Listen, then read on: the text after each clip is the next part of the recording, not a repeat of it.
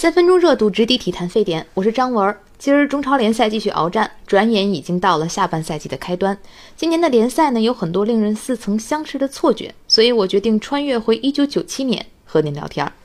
那年我还是上小学，我记得每个周末，守着看天津三星队的比赛，门将施连志，外援叫奥斯瓦尔多。每个周四我还坚持收看足球之夜，节目的口号是“球迷每周的节日”。那年国足冲击世界杯又失败了。我记得场边戚务生指导铁青的脸色，以及那篇《金州不相信眼泪》。尽管如此，一个小学生还是本能的觉得中国足球的明天会更好。毕竟我每周看甲 A，觉得津津有味。第二年的某天，足球之夜播出了一段当时陕西国力队主帅贾秀全的赛后采访。贾指导说，有些球员这场表现不正常。记者问是谁，他扭开矿泉水瓶喝了一口，嘴里悠悠地吐出三号随波。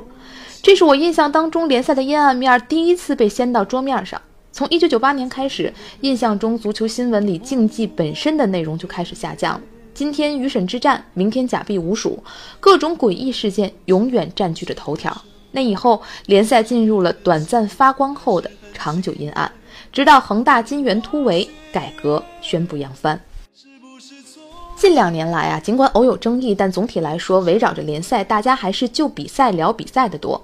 所以，当没完没了的判罚争议成为了今年中超的关键词时，作为从小看球的人，我眼前本能的徐徐升腾起四个字儿：心有余悸。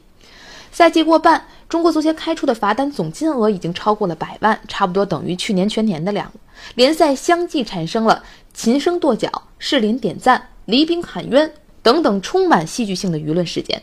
表面上看，这锅呢应该由业务水平一般的裁判来背。正是由于他们在比赛当中的错判、漏判，或者是松紧不一的执法尺度，才造成了赛场一再被情绪左右。往深处探究，每一张从重的罚单，实际上都播种了新的利器。联赛火了，无论是俱乐部、球员，甚至是球迷，都免不了会造。如何降噪，考验的才是中国足协的管理艺术。很明显，足协目前在杀鸡儆猴和和稀泥两种状态里被动切换。舆论闹大了就亮剑，能不闹大咱们就赶紧坐下来小事化了。洋洋洒洒几十张罚单看不出标准，结果猴没害怕，赛场上的违纪事件不减，比赛有效时间还没见提高。懦弱是会传染的，但您猜怎么着？混不吝也会。再往下探探底，我以为无论是人还是事儿，运势往上翘还是往下探，都和主动被动相关。目前，中国足协作为整个足球运动的主管部门，对上似乎还没有真正的成为一个独立社团法人，很多重大决策只能是被动执行；对下，联赛出现争议时又疲于应付，缺乏主动出击、前瞻求变的魄力。两年前从顶层设计开始的足改，实际上给了中国足球一次重回一九九七的机会。当年没能一路昂扬向上，令人扼腕。二次创业，难道不更应该以史为鉴吗？您看，如今又有一批孩子在中国足球市场繁荣的当下，爱上了这项运动。希望二十年后，他们再回头看二零一七的时候，觉得这一切只是开始的山脚，而不是曾经到达过的一座山顶。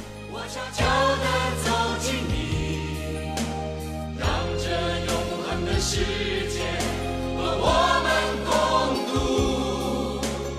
让空气和阳光充满着真